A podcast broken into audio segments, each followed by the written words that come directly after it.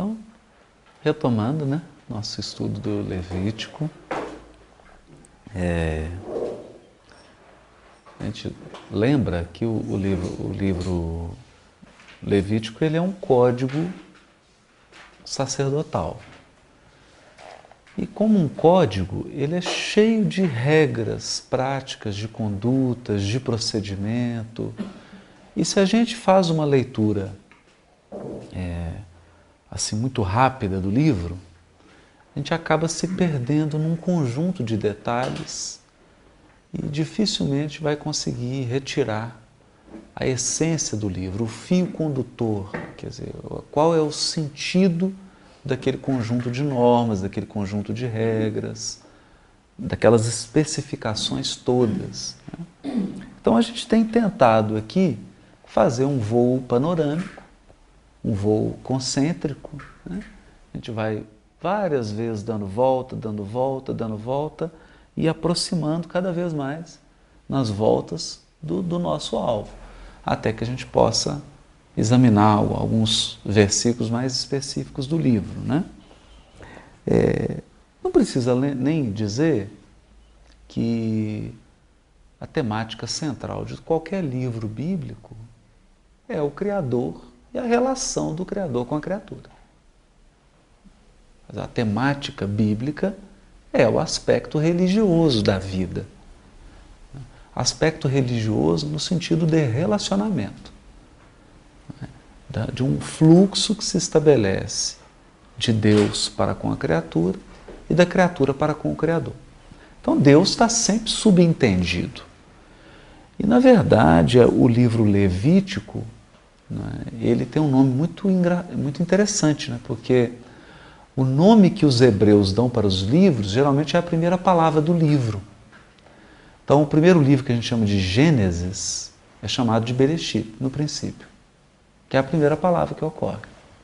E aqui, a primeira palavra do Levítico é e ele chamou. Ele, Deus, chamou Moisés. Então o livro chama Vaikra. E chamou Deus a Moisés. É curioso isso porque já deixa implícito é, a temática central do livro. É, que o Abraão Joshua Heschel foi um grande filósofo judeu. Ele tem um livro é, que fala Deus em busca do homem. Há uma ideia que é essa: Deus buscando a criatura. Está indo ao encontro da criatura. Da criatura que se afastou que entrou num processo sucessivo de afastamento. Nós já comentamos isso aqui desde lá do Éden. Né?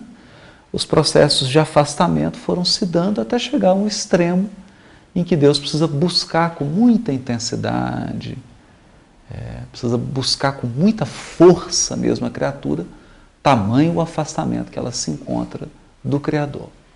Então, aqui essa primeira palavra, e chamou Deus, né, vai criar, é uma palavra forte. O livro é, diz de um chamado, né, de um chamamento divino, de um pai clamando pelo filho. Essa é que é a ideia. Isso é muito, essa, esse tema é muito importante, que é um tema que Jesus vai utilizar demais. Né? Ele conta muitas parábolas do pai de família, a própria parábola do, do filho pródigo, né? o pai afetuoso, amoroso, buscando, chamando, é, tentando encontrar o filho quando ele ainda está longe ainda. O filho estava longe, estava afastado, e o pai sempre procurando se aproximar. Então essa ideia está sempre perpassando o livro. Deus procurando o homem. Aí vem uma outra ideia central do livro Levítico, que é o templo, que aqui não é templo de pedra, é tabernáculo, é uma tenda. O nome dessa tenda é curioso, é muito curiosa a tenda, porque o nome dela é Tenda do Encontro. Olha como é que está casadinho, né? Deus procurando o homem e pede a Moisés para que construa uma tenda, que nós vamos chamar de tabernáculo. E nessa tenda se dará um encontro. O encontro de Deus com o povo, o encontro de Deus com a criatura e o encontro do, dos próprios membros da comunidade. Porque em torno daquela tenda eles se reuniam né, e viviam uma experiência comunitária, que é muito forte. Isso é muito importante. Nós temos que imaginar que nós estamos numa sociedade oriental, de quase 3 mil anos atrás, em que essas noções de indivíduo, carteira de identidade, CPF, título de eleitor, isso não existe. Né? Essa noção de indivíduo, isso não faz parte dessa cultura oriental de 3 mil anos atrás. Ela é uma cultura comunitária. Você só, só é alguém se você pertence a. Isso é muito forte. Então nós não podemos perder de vista também essa noção comunitária, a tenda do encontro. Mas nós já falamos muito aqui sobre a tenda, o tabernáculo, as implicações. Finalizamos no último Levítico, até com questões proféticas do tabernáculo, né? etc. Hoje nós vamos falar do segundo grande tema do Levítico, que é o sacerdócio. E o terceiro grande tema são os dons mediados. Quando eu digo dons mediados, eu já falo da função do sacerdote. Qual é a função, se a gente pudesse resumir numa palavra? Qual o papel do sacerdote no Levítico? E qual o papel do sacerdote no Velho Testamento?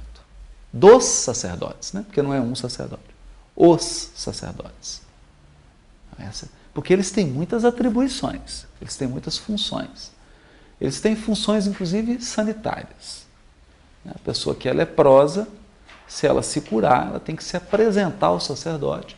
Somente depois que o sacerdote der o veredito de que aquela pessoa está purificada, de que ela está livre da lepra, ela pode ser reintegrada à vida social, à vida comunitária. Então, embora eles tenham muitas atribuições, eles têm um papel só. O papel dos sacerdotes é mediação. Então, eles estão entre o povo e Deus, intermediando. É? Então, os sacerdotes são intermediários, mas não no sentido de médium, porque essa função medianímica de médium cabe mais ao profeta. É? A função do sacerdote é, é mediadora num, num sentido mais prático, mais pragmático. Deus quer se encontrar com a sua criatura, com as suas criaturas. Deus quer se encontrar com a comunidade. Por quê? Porque Ele quer dispensar dons, bens, dádivas. Mas Ele precisa de um canal, de, um, de intermediários que possam canalizar esses bens até o povo. Então, essa é a ideia central, esse é o tripé. Né? Tabernáculo, sacerdote, dádivas, né? ou os dons, os dons de Deus. E quando o povo procura o tabernáculo, quando o povo oferece sacrifício, quando o povo ora, quando ele se aproxima, ele participa das festas sagradas, quando ele faz tudo isso, ele está buscando dons. Está buscando alguma coisa de Deus, receber algo de Deus. É. E, e, aqui eu incluo os dons, inclusive a presença divina. Né? É. Experimentar a presença divina é uma dádiva, é um dom também, né? que se está buscando e que Deus quer oferecer. Então, essa é a temática geral. Agora vamos entender. Deu, deu, Deu. Esses três são centrais, né? Que a gente pega essas linhas, essas colunas mestras, quando a gente for descendo, a gente vai entendendo as coisas. Que é o que nós vamos fazer aqui agora. É... Aí alguém vai fazer a primeira pergunta. Né? Por que mediadores? Por que, que precisa de mediadores? Por que, que esse contato não se faz direto? Essa é a grande pergunta. E para responder essa pergunta, eu já vou misturar aqui terceira revelação, segunda revelação com a primeira. Se a gente pergunta isso para um rabino, ele vai dar uma resposta que está dentro só da primeira revelação. Então aqui, nós, como nós estamos fazendo um estudo conjunto, utilizando doutrina espírita, evangelho e Velho Testamento, a gente consegue fazer essas sínteses mais, mais largas. Quando Emmanuel se refere é, ao, ao, Velho Testamento, ele, ele diz assim, ó. É por isso que a par do Evangelho está o Velho Testamento, tocado de clarões imortais para a visão espiritual de todos os corações. Uma perfeita conexão reúne as duas leis que representam duas etapas diferentes do progresso humano. É importante a gente gravar isso. Está no, Consola, no A Caminho da Luz, capítulo 7. Duas etapas do progresso humano. Lá na frente ele vai especificar essas etapas ao longo do Caminho da Luz. Na época do Velho Testamento, nós não podemos entender que o Velho Testamento é só Moisés, né? Já falamos sobre isso. O Velho Testamento vai de Adão até o último profeta, Zacarias. Então tem um período aí de mais de 1.500 anos. Muito mais, né? Quase, quase 3 mil anos, 4 mil anos, né? 4 mil anos. Moisés é um, um centro, uma centralidade, mas você tem todo um, um período. Isso representa a infância espiritual da Terra. Então, qual é a etapa? Infância. Quando chega Jesus? Maioridade. Então, a humanidade já está com, se fosse o Brasil, maior, que a maioridade judaica é 13 anos. A nossa é 18. Então, a humanidade teria com 18 anos. Responsável. Ela passa a responder. Quando chega a doutrina espírita, maturidade.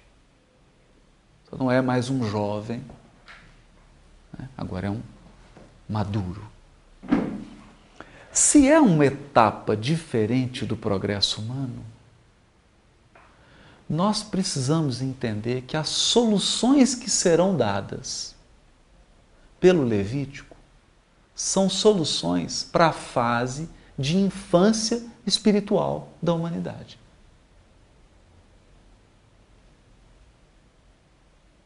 Isso é importante. Soluções para aquela fase. É porque senão todo mundo vai fazer uma pergunta. Eu vou falar um tanto de coisa aqui, no final você vai se perguntar assim: mas por que a espiritualidade ensinou e deixou as pessoas praticarem e acreditarem nessas coisas? Para depois fazer um processo reverso de desconstrução. Para que ela construiu para depois desconstruir? É a mesma pergunta nós podemos fazer com uma pedagoga. Por que, que você cria toda uma espécie de jogos pedagógicos, de atividades para a criança, e depois, quando ele já está na idade da abstração, que ele não precisa de você, desconstrói? Exatamente porque a atividade concreta que está na fase infantil, ela aponta, ela evoca o que será feito no futuro. Esse é o segredo. Então, quando a gente volta para o Levítico, a gente vê que está tudo ali. Tudo que o Espiritismo já está falando já está lá. Tudo que Jesus falou já está lá. Mas no estado de germe, que não podia ser desenvolvido ainda. Mas aquilo tinha um propósito. Ou, a palavra que me veio aqui agora tinha uma direção aquilo tinha uma direção, caminhava num sentido, visava um alvo. E é por isso que Paulo, quando vai falar disso tudo aqui, ele diz assim: quando eu era menino, eu falava como menino. Eu comia como menino. Eu me vestia como menino. É agora que eu não sou mais menino, eu tenho que deixar as coisas de menino para trás. Então nós imaginemos, mesmo se você pegar só a sociedade hebraica, só o povo judeu, reconstruir o templo hoje e ficar lá levando bezerro hoje? Será que a comunidade internacional, será que Israel conseguiria manter isso hoje? Milhares de animais sendo sacrificados por dia.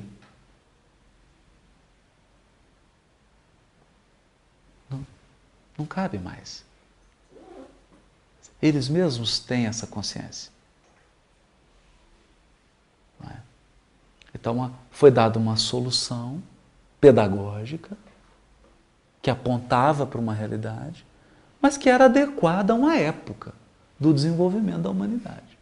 Então, a primeira observação que a gente faz. Né? Ou seja, à medida que a humanidade foi crescendo, ela foi percebendo a razão de tudo aquilo. O sentido oculto de tudo aquilo. O sentido espiritual que estava por trás de uma prática material. Como nós vamos perceber? Né? Vamos imaginar uma seguinte situação. Né? Será que no mundo ditoso tem médium psicógrafo? Vamos imaginar, numa esfera do Cristo, uma esfera de anjos, tem psicógrafo? Eles não têm nem corpo. Vai ter lápis e papel.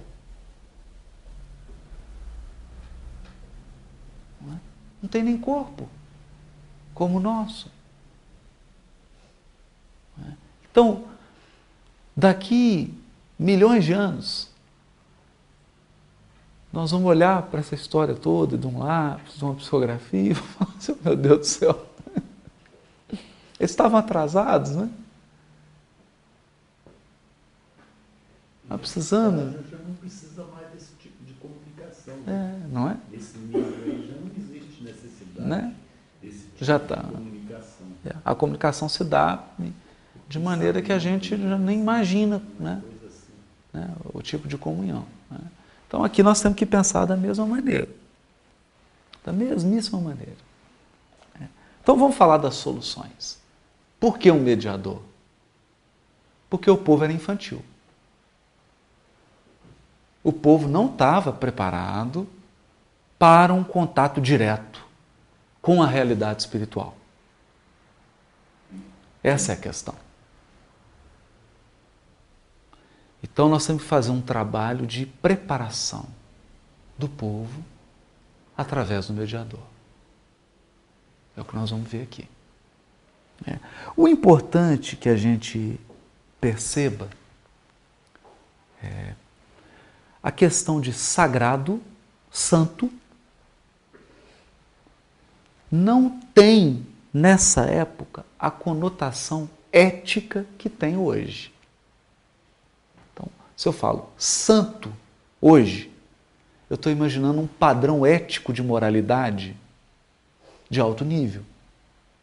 Não é isso aqui. Isso está implícito aqui. Está implícito, mas não, não é a tônica. Santo é o oposto de profano. Então, a primeira coisa que vai ocorrer é uma delimitação de territórios. Eu terei o território do sagrado, do sacro, do santo e o território do profano. Por quê? Porque no profano eu tenho algo que é a vida material. E não só a vida material. Isso não é um problema. É a vida extremamente materializada. E esse é o problema. Esse é um problema. A vida material não é problema nenhum. Né? Pois nós vamos falar sobre isso aqui. Que toda religiosidade bíblica, ela é uma religiosidade do cotidiano. Em nenhum momento da Escritura, nem mesmo no Novo Testamento, nós somos aconselhados a afastar-nos da vida cotidiana. Pelo contrário, a iluminação vem da vida cotidiana. É? Vem da vida cotidiana. Você se ilumina na mesa de refeição, é na casa, é pescando, é trabalhando, é fazendo atividades. Está quente, esquentou. Né? A pessoa se ilumina nas atividades do cotidiano. Não é no sentido de profano, contrário a cotidiano. Porque essa ideia de se isolar, de sair do mundo, isso é uma deturpação. Isso não cabia na vida hebraica. Você não é iluminado porque está distante da vida, pelo contrário. Você só é iluminado se estiver totalmente conectado à vida, aos menores gestos da vida. Olha que interessante isso. Mas o sentido aqui é que Deus, Deus, e esse é a, o contributo, né, a contribuição do povo hebreu para o mundo. Essa é a contribuição. Deus é imaterial.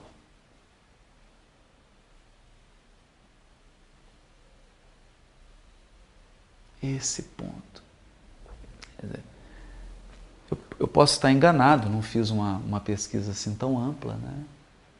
posso estar equivocado, mas desconheço divindades totalmente imateriais na antiguidade. Você pega Zeus, por exemplo, que é o senhor do panteão grego. Né?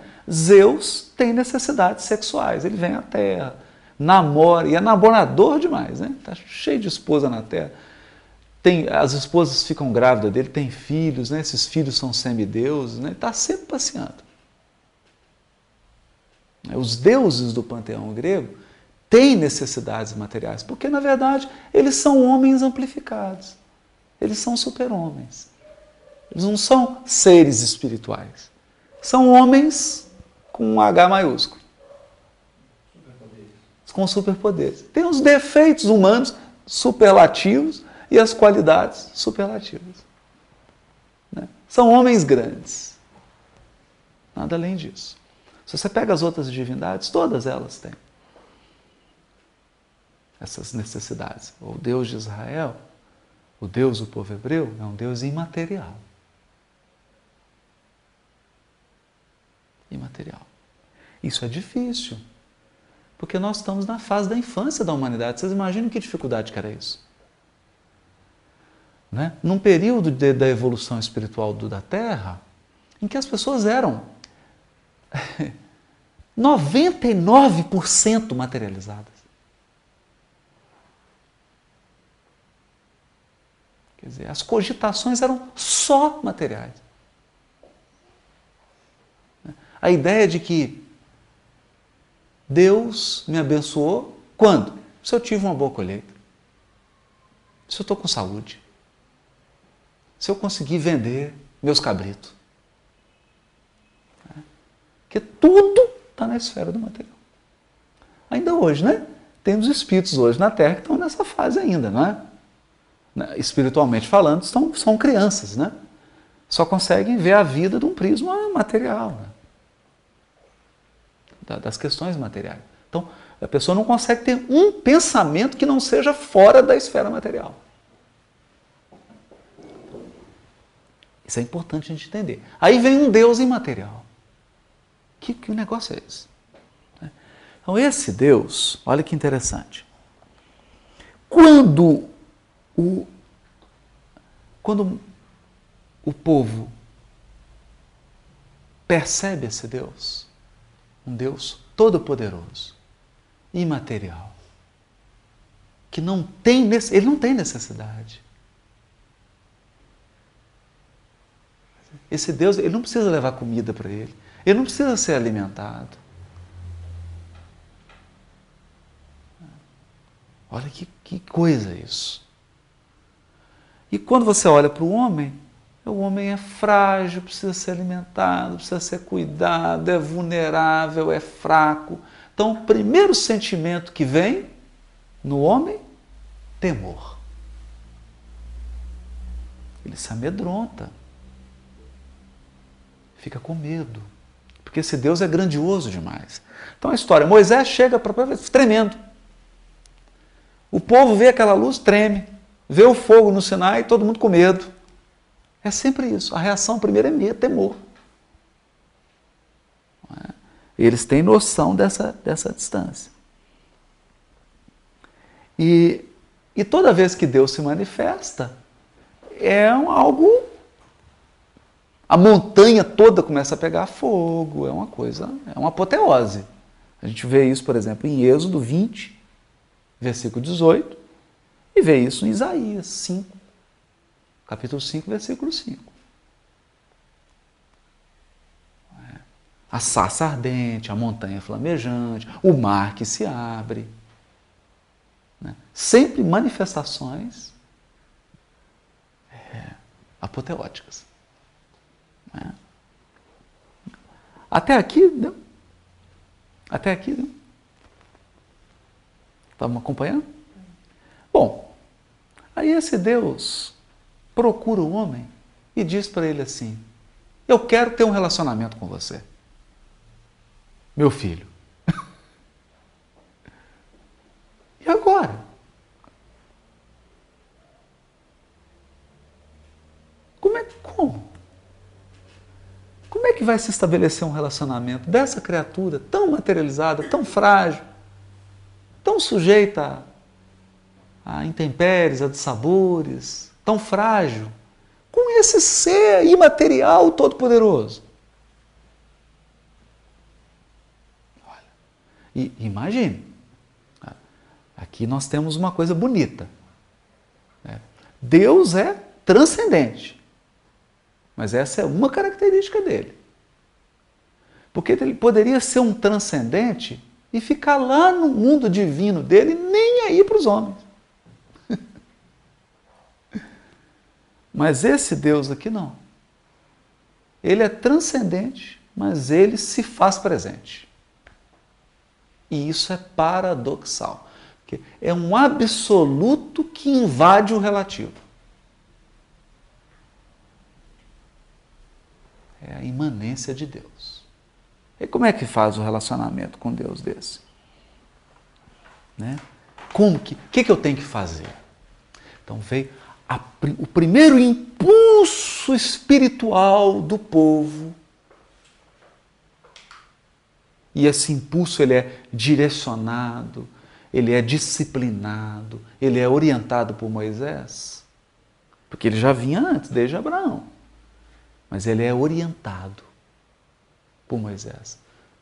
O primeiro impulso é: é preciso que ocorra uma transformação no homem para que ele se aproxime de Deus. É? Então, se eu pudesse usar uma metáfora, seria o seguinte: Deus desceu ao Sinai, a montanha mais alta. Né? Para a mentalidade bíblica, a montanha mais alta não é o Everest. Quem responder Everest errou. É o Sinai. Assim como o lugar mais alto do mundo é Jerusalém. Por quê? Porque foi o máximo que Deus desceu. Ele fez um trabalho de aproximação. Então ele desce até a montanha. A montanha, você está num deserto, uma montanha daquele tamanho, alta, é alta. É alta. Então ele fez a parte dele. E agora? Vai ter que subir. Então, ao buscar o homem, Deus desceu. Então, intuitivamente, o que, que eles sentiram? Uma força que lhes dizia: é preciso subir. E aqui começa o que nós vamos chamar, né? eu vou indicar a bibliografia aqui para ficar. Existe um, um bispo, né? que é o Alberto Vanois. Ele escreveu esse livro aqui, a mensagem da Epístola aos Hebreus, né? a gente já falou dele aqui, que é um. Nossa, acho que, acho que é o melhor comentário da carta aos Hebreus, não é? já falamos. E ele escreveu esse aqui: Sacerdotes Antigos e Sacerdote Novo, em que ele vai desenvolver ah, um, do, um dos temas aqui da Carta aos Hebreus, nesse livro aqui. Alberto Vanora. É. O que que, que o Alberto Vanois vai dizer? Quando eu digo que o homem tem que subir, eu estou falando uma metáfora, né? Estou falando de subir uma montanha fisicamente, não, é, não basta isso. Né? Não, não, é, não, não é só isso que basta. Então, o que, que precisa ocorrer? Precisa ocorrer um processo de, aí agora eu vou usar uma terminologia espírita, desmaterialização do homem. Mas não é desmaterialização. Não é? Desmaterialização, perder o corpo, não é isso. Ele tem que se tornar menos materializado. Ele tem que descolar-se da matéria, da vida material. Porque senão ele não vai aproveitar essa conexão espiritual. Porque Deus é espírito. Deus é espiritual, não é material. Se ele fosse material, ele não seria imutável. Qual coisa material que é imutável? Nenhum. Esse processo de desmaterialização, o Vanois vai chamar de santificação, separação. Aliás, a palavra santo em hebraico, já falamos isso aqui, que é o Kodesh. O Kodesh é aquilo que foi separado, aquilo que foi reservado. Separado. Separado em que sentido? Eu tirei da esfera mundana, eu saí das preocupações puramente materiais e separei para o terreno espiritual. Então é mais ou menos assim.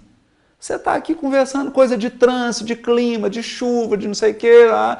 Aí você entra aqui no grupo e fala, agora eu preciso, eu preciso concentrar aqui.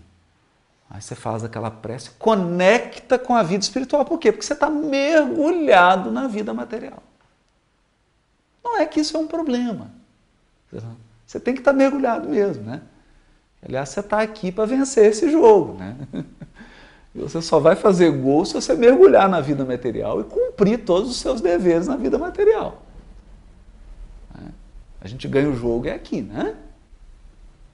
Mas se você quer uma conexão, você precisa. Não vai ser falando do trânsito que você vai conseguir uma conexão espiritual. Então, o sentido do santo, do Kodesh, é aquilo que foi reservado. Então, o copo que foi separado por ritual é santo. O cordeiro que foi separado para ser sacrificado é santo. A faca que vai molar o cordeiro, ela foi separada? É santa. A veste do sacerdote é santa. Tudo que foi separado para o processo de estabelecimento de conexão com Deus é santo. Então não é santo nesse sentido ético de o, o supremo da bondade, não é isso. O sacerdote ele é cheio de defeito. Ele é um homem. Mas ele é santo. Em que sentido? no sentido de que ele passou por um processo de purificação da vida material, que nós vamos chamar de o que o Alberto Vanois vai vai chamar, né, da série ascensional de separações. Então eu vou é como se fosse um processo de depuração. Eu vou coando, né? passa uma primeira vez na peneira, dá uma coada. Passa de novo numa peneira mais fina, vai passando numa peneira mais fina até ficar bem purificado. Está pronto para o processo de conexão. né? Então, é uma série ascensional por quê? Porque ela começa e ela vai ficando cada vez mais intensa e cada vez mais difícil. Por exemplo, o sacerdote não pode tocar em ninguém morto, nem se for parente dele. Ele não pode tocar na esposa dele, se a esposa dele morreu na cama do lado dele.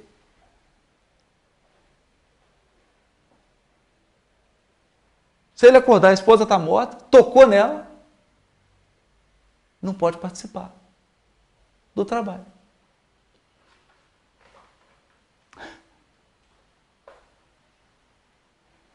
Olha aqui, coisa. Porque ele está impuro. Está impuro. Então, digamos que ele está no deserto, ele está com fome, chega num lugar, fala, oh, você está com muita fome, vem cá, eu preparei aqui uma salada, né? uma salada árabe. Né? Aí você fala, puxa, que bom que eu estou com muita fome. Aí ele come, fala, você gostou? E aqui que não, gostei muito, gostei demais. Né? O que, que tem nessa salada? Não, misturei um cordeirozinho com uns pedacinhos de carne de porco. Carne de porco? Tem carne de porco nessa salada? Tem. Então eu não vou poder participar. Então, o sujeito tinha viajado lá da cidade dele para ir para Jerusalém. Chegou lá, comeu uma lasquinha de carne de porco. Não pode trabalhar porque ele está impuro. Né? Então, o sentido de impureza é, tem, tem esse sentido de separações, uma série de separações. Aí você perguntar, mas meu Deus, mas são coisas muito materiais, claro, são. São coisas muito práticas mesmo. Nós não estamos na infância da humanidade espiritual. Você esperava o quê? Equação de segundo grau? Vocês não aprenderam nem soma, nem subtração ainda? Você já está querendo trabalhar com trigonometria? Não, com trigonometria não, com logaritmo? Você não aprendeu nem somar ainda, você querendo ensinar logaritmo? Não vai aprender. É, eu... Não sei se tem um, se vale a pena, mas assim, olhando para a história, eu conheço pouco. Mas assim, quando José foi para o Egito e, e, teve toda a história lá, a raiz do povo hebreu migrou para o Egito. Migrou toda. Né? E por conta do tempo que eles passaram lá, que foram algumas centenas de anos, imagino que a cultura original meio que deu uma esfacelada, porque a, eles no primeiro momento eles não eram escravos, porque José tinha poder, tá, mas com o passar do tempo eles foram sendo escravizados. A sociedade egípcia tomou conta daquilo. Então, Isso. uma cultura mais forte do que a outra tenta influenciar nessa. E aí a impressão que eu tenho, eu fiquei muito superficial, é que quando Moisés consegue fazer com que esse povo saia de lá, há uma necessidade de resgatar os valores originais da cultura hebraica. E, de certa forma, ele teria que, que ter, ele sozinho não ia dar conta disso, ele teria que ter alguns referenciais. E como era uma sociedade onde a função política e religiosa se confundiam, é. o líder político era o líder religioso, religioso. não tinha separação, era uma, hierarquia, é. uma sociedade religiosa então, esses líderes, que seriam os sacerdotes, teriam que ser exemplos, teriam que ser referenciais, teriam que ter todo um, um processo. E aí tem a escolha da tribo de Levi para serem esses, né, os levitas. Isso aí, nós vamos, nós vamos falar isso aqui. Os guardiões do tabernáculo e. Exato. Pessoal, é, esse pessoal aqui vai ser a turma que vai, vamos dizer assim, ter a tradição religiosa e tal. E aí tinha que Moisés tinha que estabelecer um código de conduta para que esses, essas pessoas, ou eu não sei qual critério que foi, por que que foram escolhidos os levitas, mas enfim, algum critério houve, que seriam para aquela sociedade os referenciais. E aí tem todo esse código que tem que fazer. Aí quando você coloca que eles seriam os, os- os mediadores perante Deus, Isso. eles seriam, vamos dizer assim, os referenciais. E aí guardadas as devidas proporções, eu vejo que os, os levitas da atualidade são os espíritos, os bons espíritos, que são os mediadores Isso mesmo. nós e a divindade maior. Agora vai, vai mudar. Aí você, você avançou, mas nós vamos, nós vamos. que Tem um mediador, nós vamos chegar aqui, nós vamos chegar nisso. Mas aí você entrou, Sérgio, numa coisa bacana, que é já o processo de, da, do ciclo ascendente de separações. Então ele começa antes, olha. Ele começa quando? O processo de separação se inicia dentre todos os povos, um é escolhido. Olha que interessante. Então, a eleição do povo hebreu. Esse tema é muito importante. Um povo é eleito para receber centenas de missionários, né? porque tem um investimento espiritual nesse povo. Não nasce um Isaías, um Jeremias. Né? Você pode até nascer um ali, um ali, mas nascer todo mundo. Né? Está parecendo um país que a gente conhece, né? Dizer, Aí começa a nascer Elias, Jeremias, Isaías, Natã, Eliseu. Tem um tanto no mesmo lugar, né? Então, teve um processo de separação. E aí, importante isso agora para a gente. Quando o povo é separado, uma série de regras do Velho Testamento são regras de delimitação. Então, tem que deixar a barba, tem que usar roupa não sei o quê, tem que fazer isso, tem que para quê? Para diferenciar dos outros. Olha aqui. São regras de delimitação étnica. Que é importante a gente pensar nisso? Quando chega Paulo, sabe qual é a ordem que ele recebe de Jesus? Paulo, Paulo,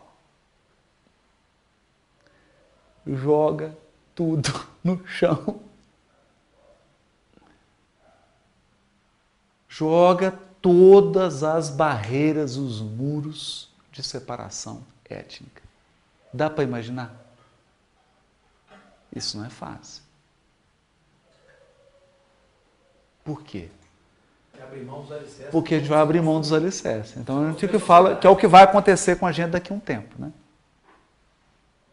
Nós vamos ter que abrir mão de uma série de coisas e nem os espíritos vão estar preparados para isso. Porque vão estar apegados, né? A gente que apega ao copo d'água, a jarrinha, a toalha branca. Né? Ele apega a elementos né? que ele se sente seguro.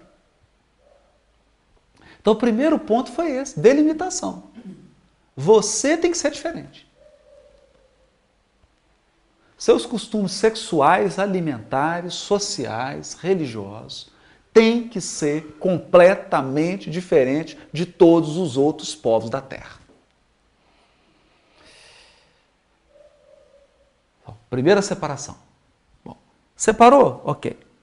E aí? Tem 12 tribos.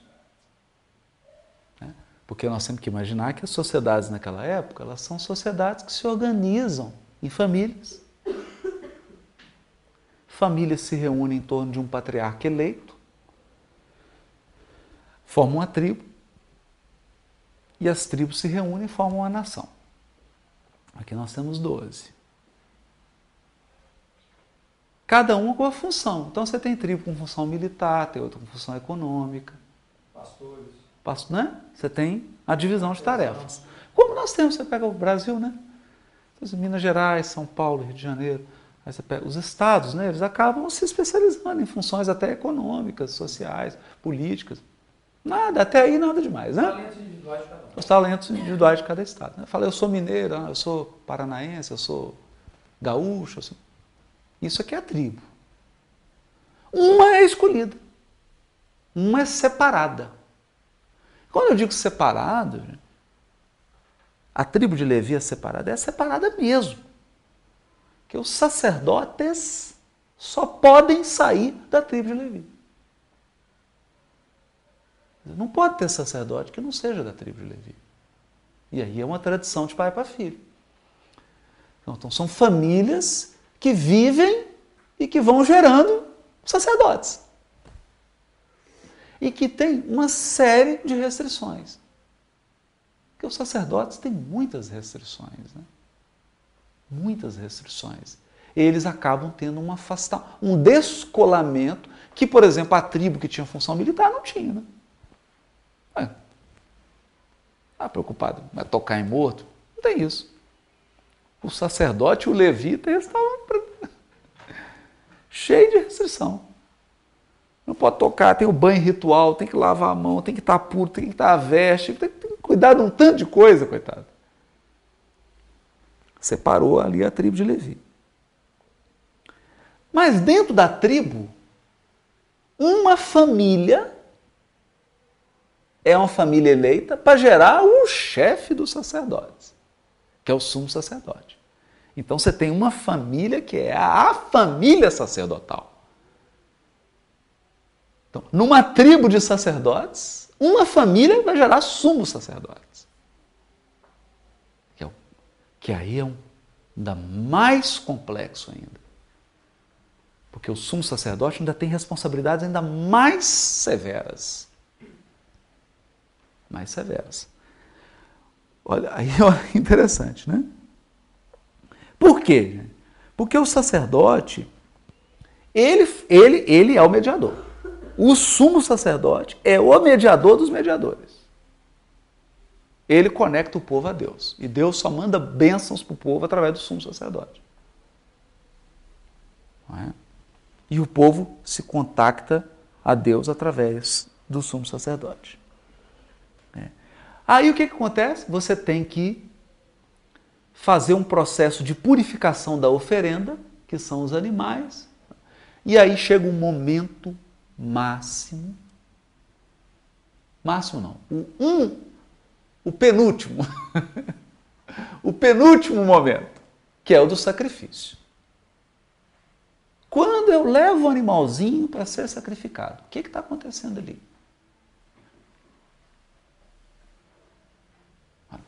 Eu separei um povo, separei uma tribo, separei uma família. No processo de separação. Separei um animal, ele é macho, não pode ter defeito, e vou oferecê-lo para, basicamente, expiar o pecado,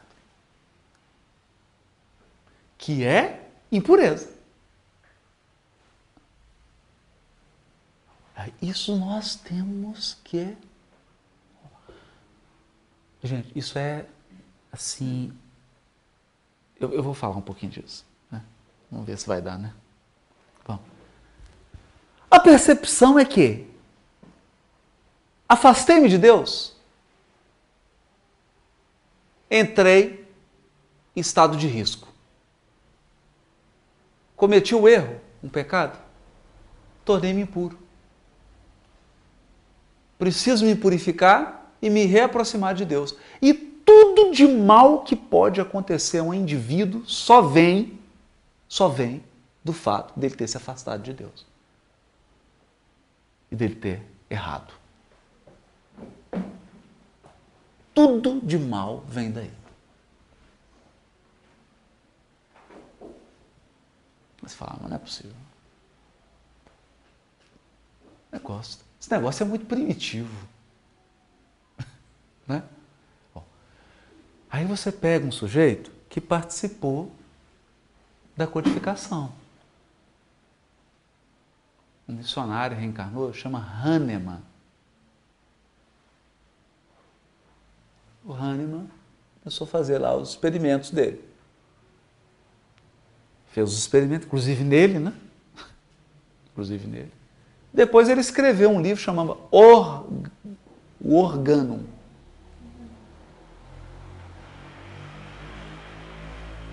Lá o Organo. O que, que o Hahnemann vai dizer? Lá no. Ele vai estabelecer, dentre a multiplicidade de doenças, porque ele está focando em doença. Né? Ele vai trabalhar a doença. O que, que ele vai perceber? Você tem infinitas doenças, né?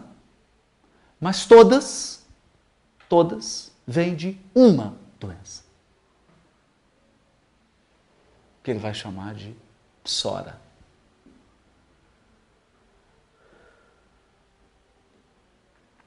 O Hahnemann, em vida de encarnado, não teve como desenvolver muito isso. Mas ele deixou no organo o seguinte: a doença primordial, a que gera todas as outras, Hahnemann diz, surge de um ato, o afastamento de Deus. Depois você tem um, logo depois de Hahnemann, um homeopata norte-americano, o Tyler, que vai trabalhar isso. É, é, isso melhor. Vai estabelecer psora primária, psora secundária, psora terciária. E aí ele vai entrar mesmo a fundo, é chamado filósofo da homeopatia, né? que pega o pensamento de Hahnemann e depois temos o argentino aqui, Masaldi Eliseu, que vai trabalhar ainda mais. Aí esse vai trabalhar os núcleos de adoecimento e todos vão dizer o seguinte: afastou de Deus, você, depois que se afasta, você corre o risco de cometer cinco erros. O afastamento, que são a psora secundária. São os núcleos de adoecimento. Depois não vamos falar nisso aqui porque não é o tema, né? Então, a psora primária, os núcleos de adoecimento. Depois que você se afasta, você pode ter umas atitudes limitadas. Por exemplo, rebeldia. É um núcleo. Você se afasta de Deus e fica rebelde. É um núcleo. E aí você vai desenvolver da rebeldia, ela gere N doenças, mas são N estão ligadas ao núcleo da rebeldia. E aí ele vai tratar com remédio homeopático a doença secundária, que é a rebeldia, para tratar em você a doença primária, que é o afastamento. Então, parece que nós estamos voltando para Levítico, né? Quando você está tomando um remédio homeopático lá, você está levítico, está fazendo oferenda. Porque o que era a ideia da oferenda? Eu levo o animal. E o que, que o animal tem que fazer? Leva lá o, cordeirozinho. Quem está impuro? O cordeiro? Eu. Só que tem que o sangue tem que ser derramado no propiciatório, que é a porta de entrada para o reino imaterial, espiritual, onde está Deus. Então, sangue é vida. Então, toda vez que a gente lê sangue no Levítico, no Levítico, sangue derramado, troca. Coloca aparência assim, substitui por vida oferecida. Vida dedicada.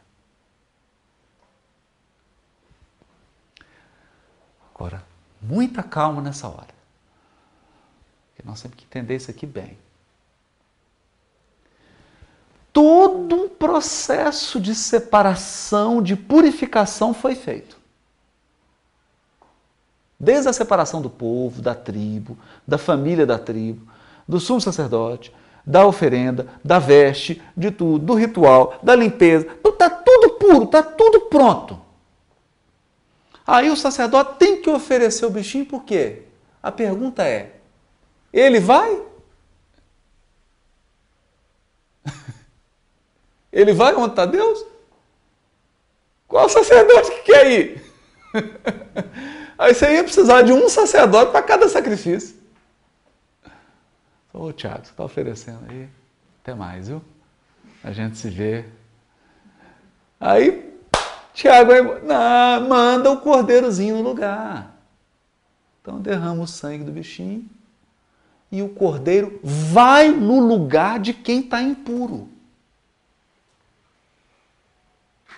No sentido de que atingiu o clímax o processo de separações rituais. E aí você conseguiu, depois de tantas separações, transpor o nível material.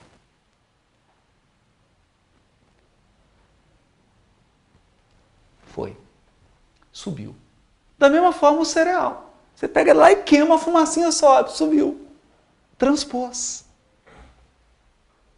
Ela abandonou a esfera material e entrou na esfera que é a esfera divina, que é a esfera espiritual. E aí aqui tem um gancho, Jesus, o Cordeiro Isso. Aí nós vamos, vamos chegar. É aí que está o bonito do negócio. Então, o que, que nós vamos entender aqui? Por que, que alguém tem que ir lá na esfera divina? Porque não é contato. Alguém tem que ir lá. Alguém tem que ir lá. Deus está com as mãos cheias de bênção. Quem que vai lá buscar?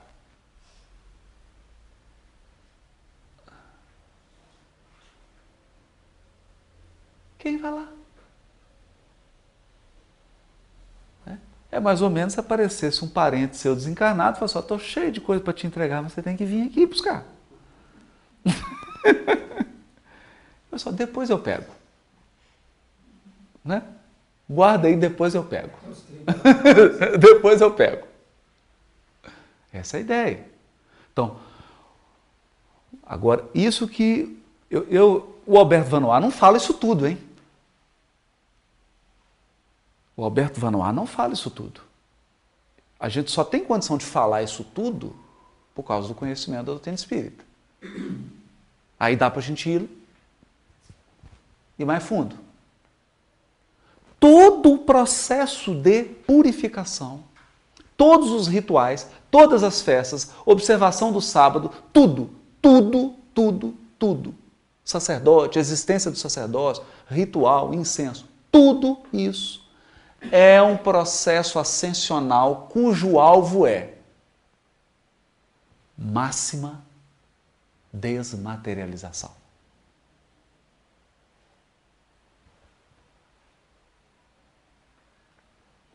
Porque só é possível comunhão plena com Deus se eu estiver desmaterializado. Comunhão plena.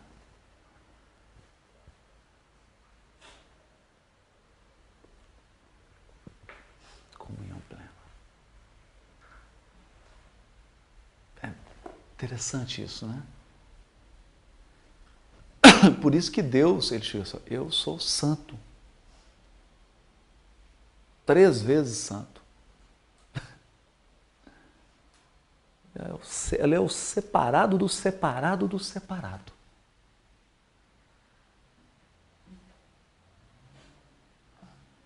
Então nós vamos imaginar o seguinte: o universo é finito ou infinito? Infinito. O finito, depois do fim é o quê, né? Ele é infinito. Pois é. Deus, Deus está depois do infinito.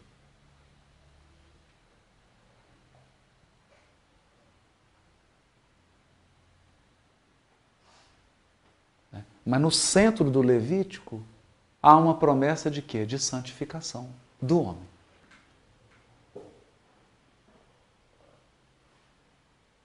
Isso é muito importante a gente ter isso em vista. Né? Terminou a série ascensional. Então a gente percebe que qual foi a solução dada pelo Levítico para a necessidade de desmaterialização, de espiritualização da criatura, para que ela entrasse em comunhão com Deus. Qual foi a solução? Ritual. A solução do Levítico é uma solução ritual. É um conjunto de rituais.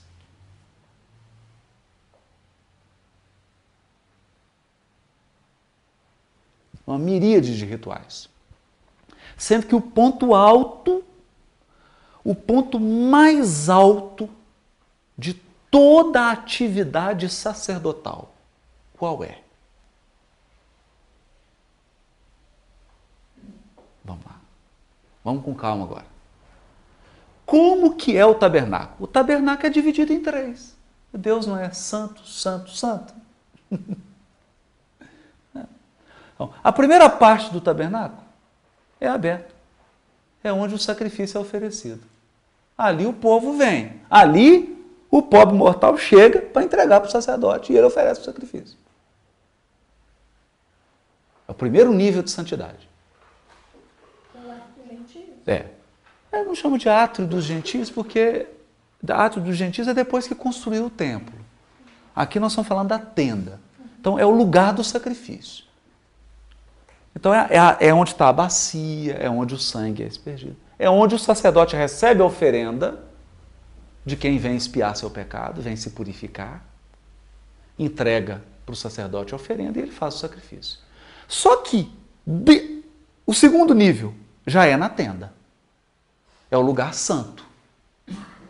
Então é o segundo nível de santidade. O que que tem lá? Tem a mesa com os pães, o candelabro, o incenso. Lá só entra sacerdote. E tem que entrar toda hora. Então o que, que eles faziam? Dividiam em 24 turnos.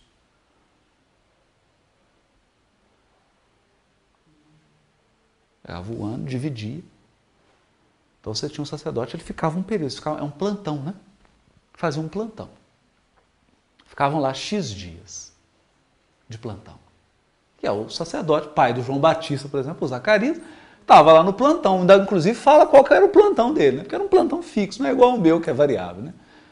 Da hora o plantão cai num, num, num feriado. Lá não, é um plantão fixo. É o, da ordem 12. Então eu sei que naquele período do ano eu estou de plantão. O sacerdote saía lá da sua cidade, viajava, ia para Jerusalém, cumpriu o plantão dele. Agora imagina se no caminho ele encontra alguém caído que foi espancado, que foi assaltado, e ele toca nesse sujeito que ele não sabe se está morto. Depois que ele viajou 500 quilômetros, quem que vai ser bom samaritano?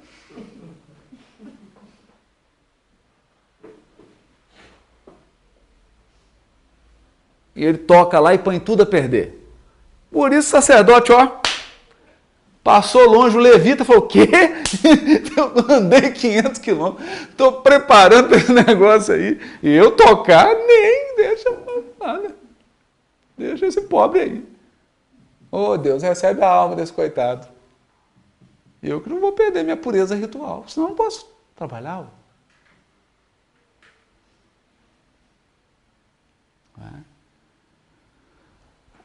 Agora tem uma coisa curiosa. Deus, na simbologia, ele não está no propiciatório, ele não está lá onde está oferecendo sacrifício, ele não está no lugar santo, ele está onde? No santo dos santos. Então ele está no santo, santo, santo, no terceiro nível de santidade, que era separado por um véu uma cortina linda. Quando se abria a cortina, lá estava a arca da aliança. É lá que estava a nuvem da presença de Deus, em cima da arca. E subindo para o acampamento. Mas qualquer sacerdote entrava? Não. Só o sumo. E detalhe, ele não entrava a qualquer hora entrava uma vez por ano. Em qual dia? No principal dia, que é o Yom Kippur. Que aí Yom Kippur é o dia da purificação? É. É o dia do perdão? É. É o dia do juízo? É. Dia do julgamento, dia do perdão, dia da purificação, só que comunitário. O sumo sacerdote entrava lá para pedir que purificasse todo o povo.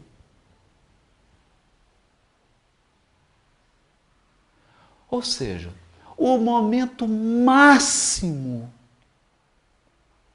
do Levítico, o momento máximo de purificação, de aproximação de Deus, máximo, máximo, máximo, máximo, é o Yom Kippur quando o sumo sacerdote entra. Oferece o sacrifício por ele e pelo povo. É? Inclusive, os bodes, né? Um bode é sacrificado, o outro bode coloca a mão nele, todos os pecados do povo vai para o bodezinho e aí solta o bode no abismo, que é o bode expiatório. Né?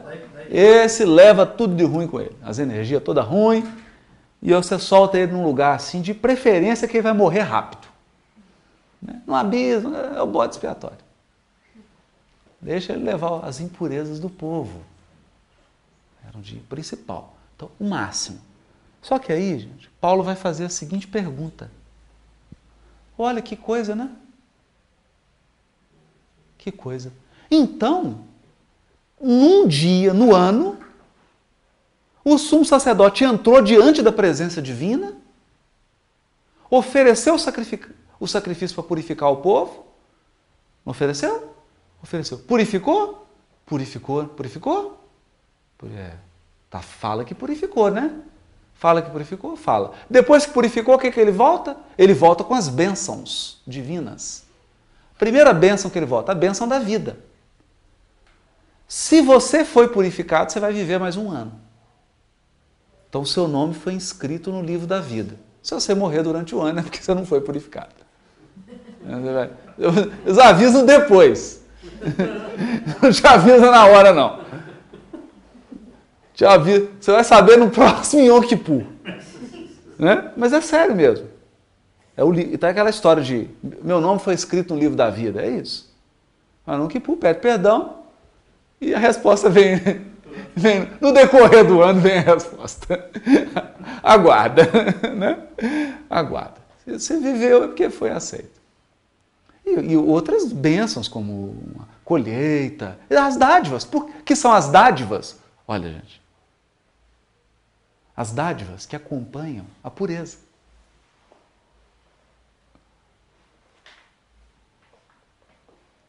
As dádivas que acompanham a pureza. Estar puro e próximo de Deus é só dádiva. Olha, é ou não é pedagogas que estão aqui presentes? É ou não é um joguinho pedagógico feito por pedagogos celestes? É ou não é? Eram crianças, mas esse joguinho que eles fizeram é ou não é um negócio genial? Não é? Fizeram um jogo pedagógico genial. A atividade pedagógica que se criou aqui é genial. É um mestre. Vós me chamais mestre e dizeis bem, pois eu sou. Jesus falou isso. Olha que, que coisa fantástica. Só que aí Paulo faz uma perguntinha. Ei, é, posso perguntar? Se purificou? Por que, que tem que ter outro Yom Kippur? Quer fazer pergunta difícil assim? Para que faz essas perguntas? Ah, não purificou? Não aproximou de Deus? Por que, que tem que fazer outro? Todo ano, um bode expiatório. Mais um bezerro. Entra de novo. Mas ele não está tirando isso do nada. Ele não está tirando. A ideia é a seguinte, e aqui que nasce a apocalíptica. Aqui que nasce o pensamento profético e apocalíptico. Foi feito Yom Kippur? Foi. Mas purificou o mundo? Não, está cheio de maldade, está cheio de injustiça, está cheio de violência. Então, que, que os profetas começaram a dizer? Haverá um dia em que a terra terá um Yom Kippur. A terra inteira vai ser purificada. Não é? É o dia do juízo final. É o dia. Para eles é, é o grande dia do juízo, né? O dia que eles não chamavam de juízo final. né? Os hebreus chamam de o dia do Senhor. né? O dia do Senhor da terra. Té celeste, né? Que vai iniciar o quê? Um mundo vindouro. Um novo mundo, porque depois que a terra passar por esse Yom Kippur, é um novo mundo. É um mundo em que os leões passam junto com, a- com os cordeiros, as, as espadas são convertidas em enxadas. Né? Mas espera aí. Qual sumo sacerdote vai fazer isso? Não, aí, aí, você já deu a resposta cristã. né? Tem um sumo sacerdote. E isso foi difícil. Essa ideia de, né? Isso era difícil de associar.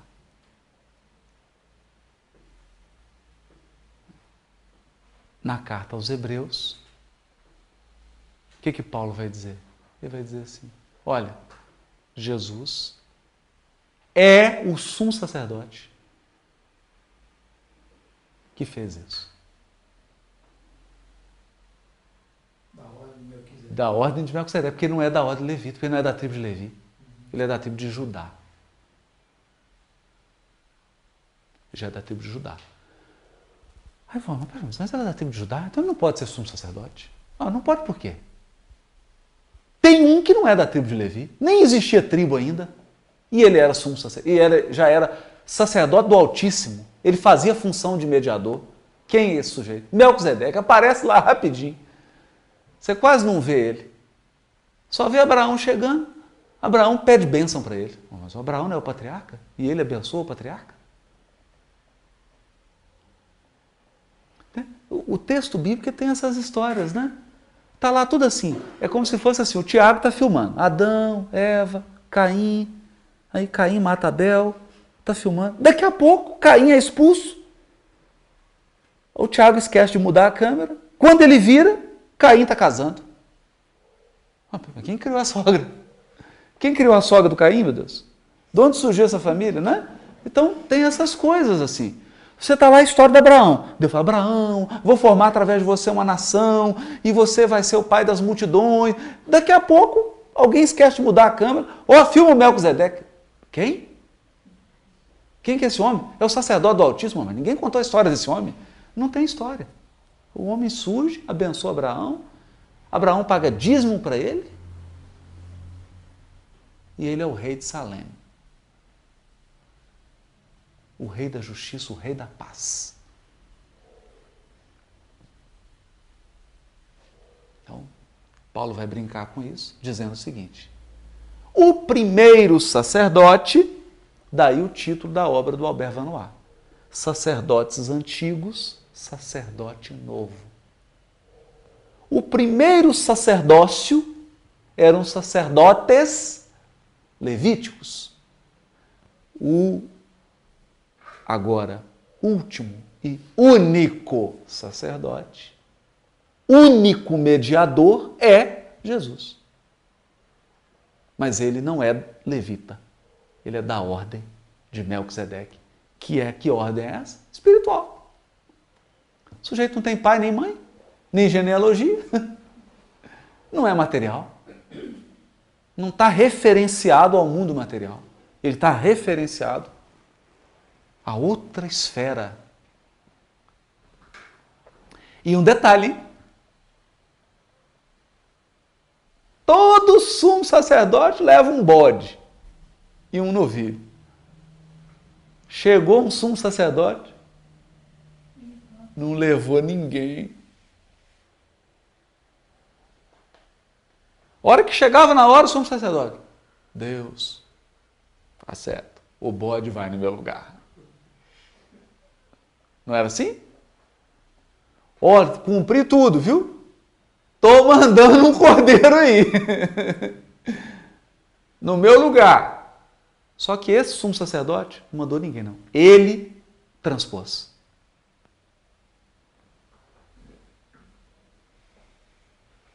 Ele transpôs do, da esfera material para a espiritual. Ele fez a transposição pessoalmente. E aí, naturalmente,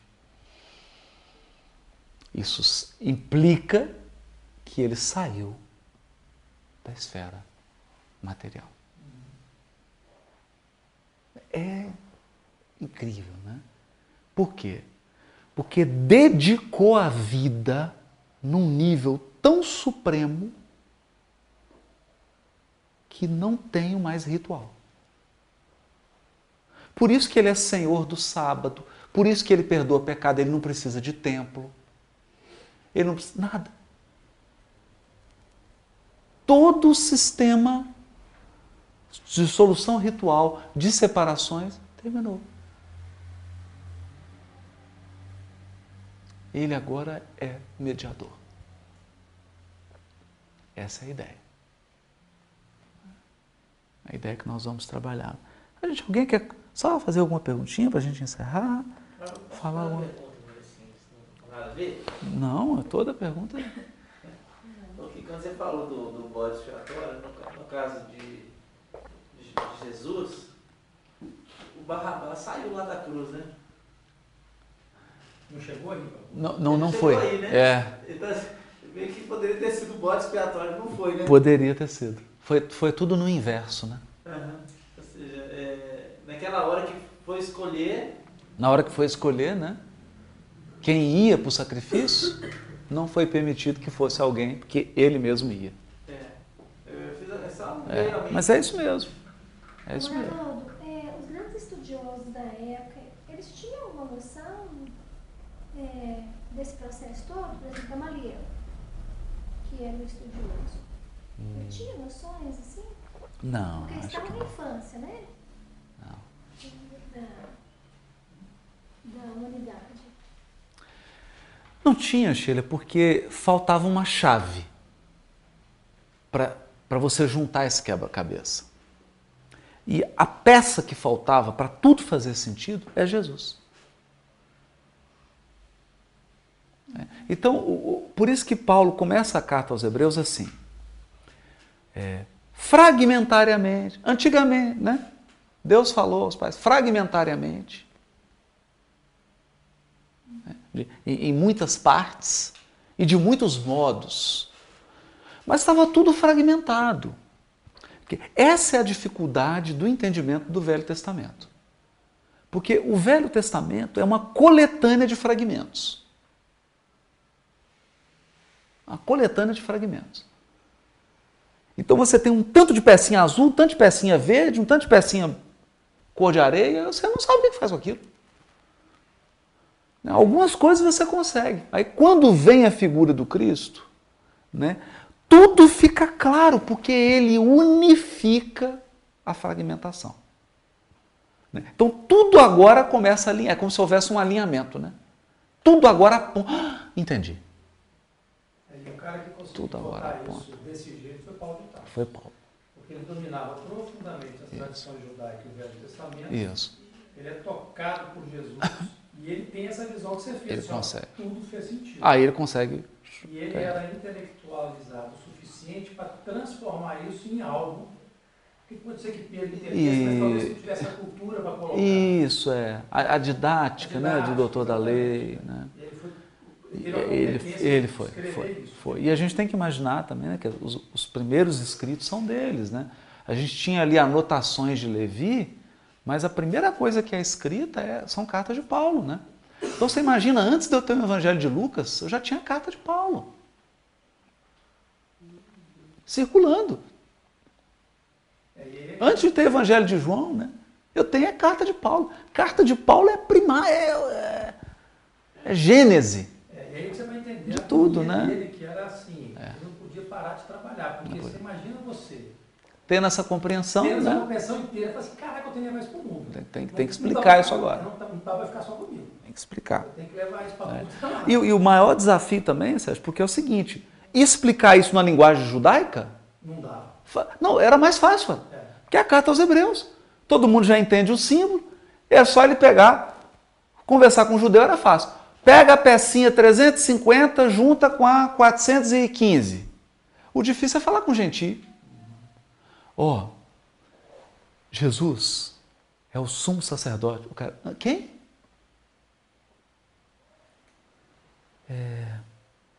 Não, é, deixa eu te explicar. Ele entrou no dia de Yom Kippur, quando? Não sabia nada. Mas o principal motivo de Jesus não ter sido aceito é porque ele não vinha de, dos levitas, né? Ele não, não Não. É mais, é mais- Tem mais motivo ainda. Tem mais motivo. Tem mais motivo. É... Olha, acho que era quase impossível aceitar Jesus. É. Porque você chega num templo, você chega num templo, ele diz assim: Eu sou o templo. Pode derrubar isso aí. E eles estavam construindo. Estavam construindo. Eu sou o templo. Precisa de tempo, eu sou ele. Pode tirar o sumo. Anás. Caifás. Pode tirar a roupa. senhor. Eu sou o sumo sacerdote.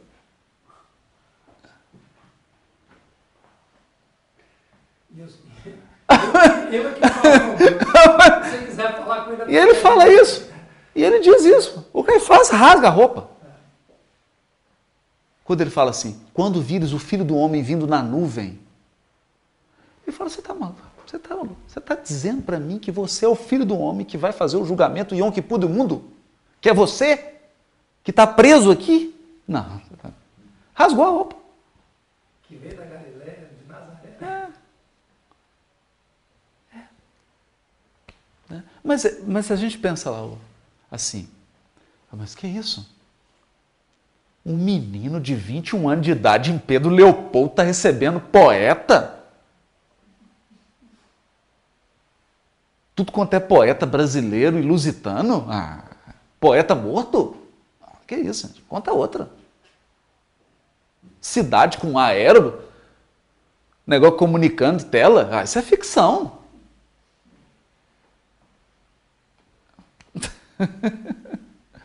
Essa foi a reação de espírita.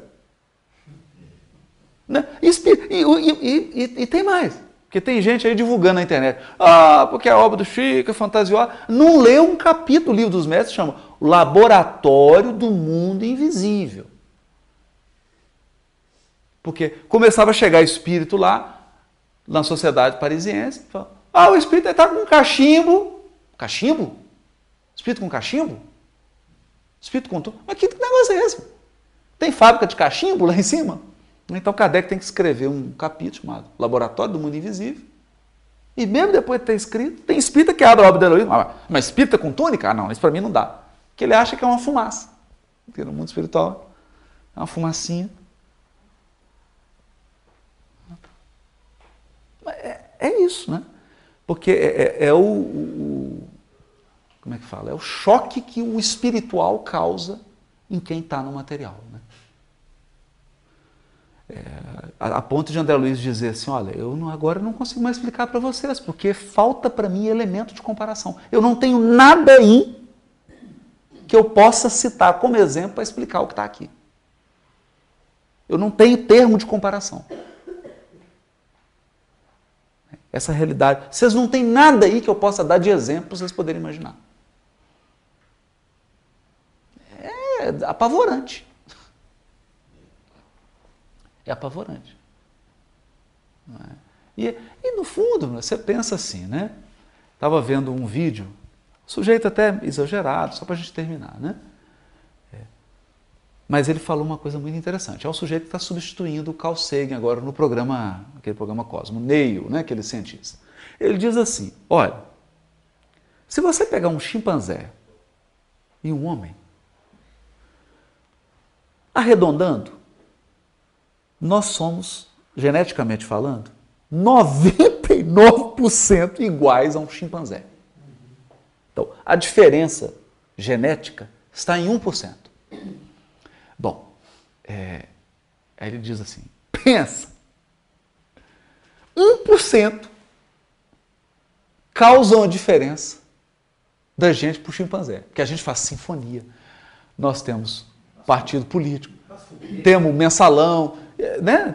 temos, temos coisas ruins, mas temos satélites, temos avião, temos tanta coisa que o chimpanzé não tem. Pintamos quadros, escrevemos livros, 1%. Ok.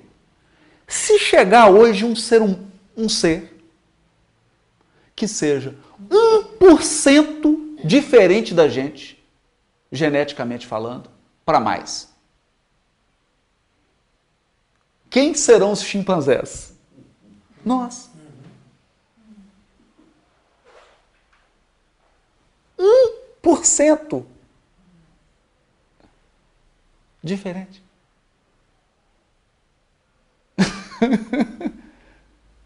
Nós vamos parecer chimpanzés perante eles. Né?